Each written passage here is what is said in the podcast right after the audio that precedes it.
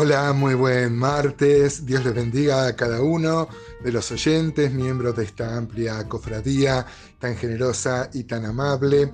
Ayer hemos este, visto que el hombre generalmente tiene muy alto concepto de sí y generalmente uno trata mm, de no, de no ver sus pecados o de no verlos como lo ve Dios, ¿no? Eh, la palabra, si confesamos nuestros pecados, es homologueo, o sea, homo de eh, igual, logueo decir, es decir lo mismo que dice Dios de nuestro pecado. Algunos hermanos me han hablado y me han dicho, no, bueno, pero la Biblia este, dice que mm, este, eh, el hombre es pecador y muchas veces eso también trae mucha culpa. Bueno, yo ayer ya adelantaba eh, que mm, íbamos a ver la sobriedad.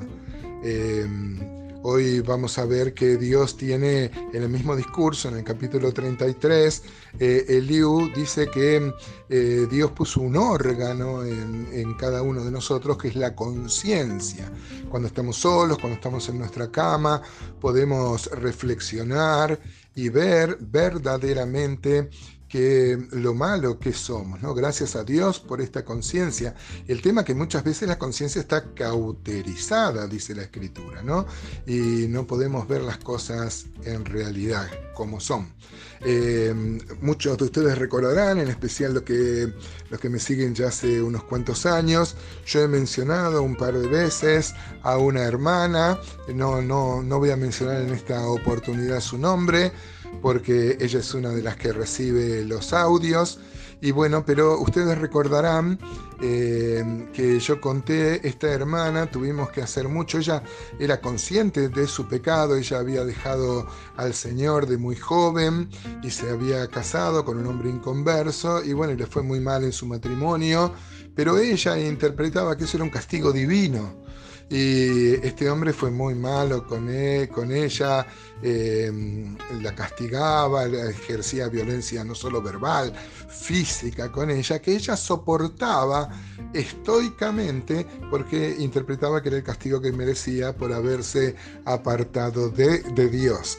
A ella no podíamos decirle que ella tenía que hacer énfasis en su pecado porque ella hacía un énfasis eh, demasiado. Lo que tuvimos que hacer con ella, eh, con mi esposa en su momento, es hablarle de la gracia. Ella tenía plena conciencia de su pecado, pero no tanto de la gracia de Dios. Así que por eso ayer hablábamos de sobriedad. Por supuesto, debemos reconocer nuestro pecado, hermanos, y la Biblia enfatiza esto, que somos una podrida llaga.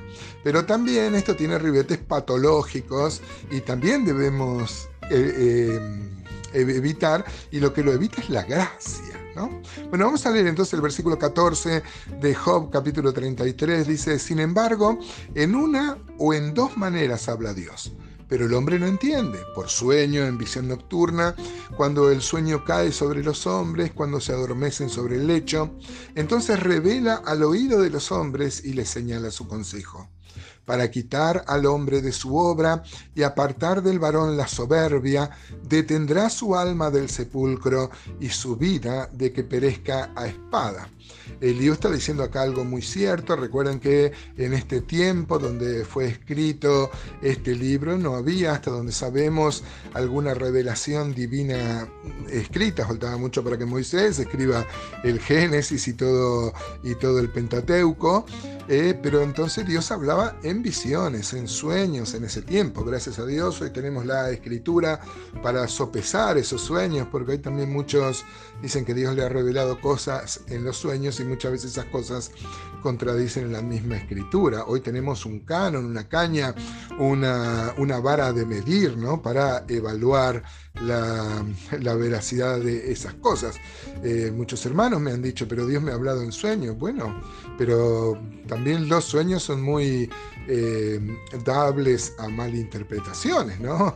Por eso existe la psicología y cuántas veces soñamos cosas porque hemos comido una comida muy, este, muy este, pesada para la digestión o algo así. No pretendo burlarme, pero digo, si Dios nos habla, debemos cotejarlo siempre con la escritura.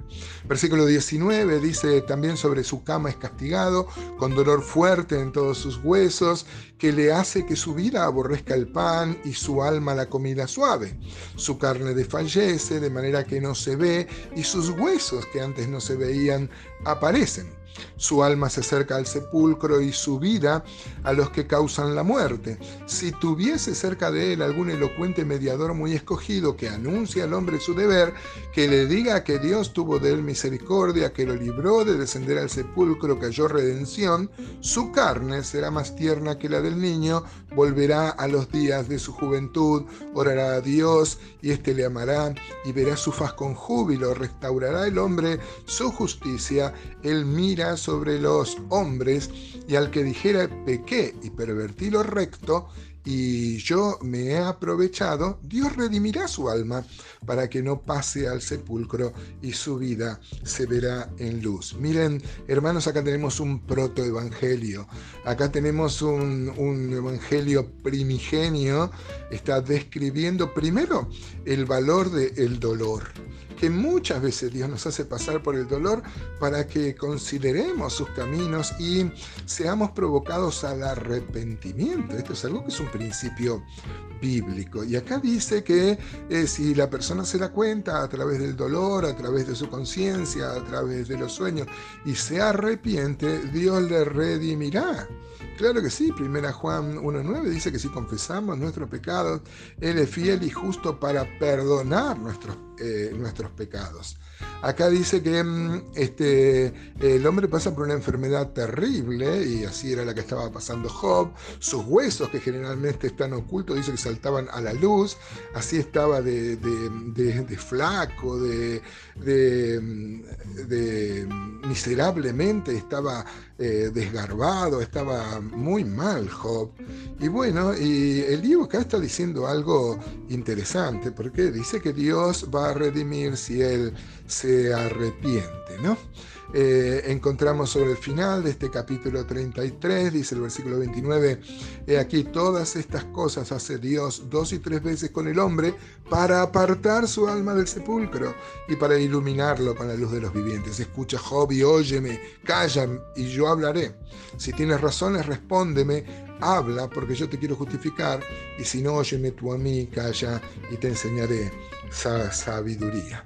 Eh, si bien vuelve a recobrar Eliú un tono un tanto agresivo, eh, acá vemos a Dios trabajando en el corazón de Job, eh, trayéndolo al equilibrio, a la sobriedad, de que estaba pasando por una dificultad porque Dios tenía un propósito sobre su vida, como hemos descubierto muchas veces en estas mañanas y cómo podemos aplicar a nuestra vida, hermanos. El dolor no es así como dice cierto evangelio actual, que Dios quiere nuestra felicidad permanente y la ausencia del displacer y la ausencia del dolor en nuestra vida. No es así, hermanos.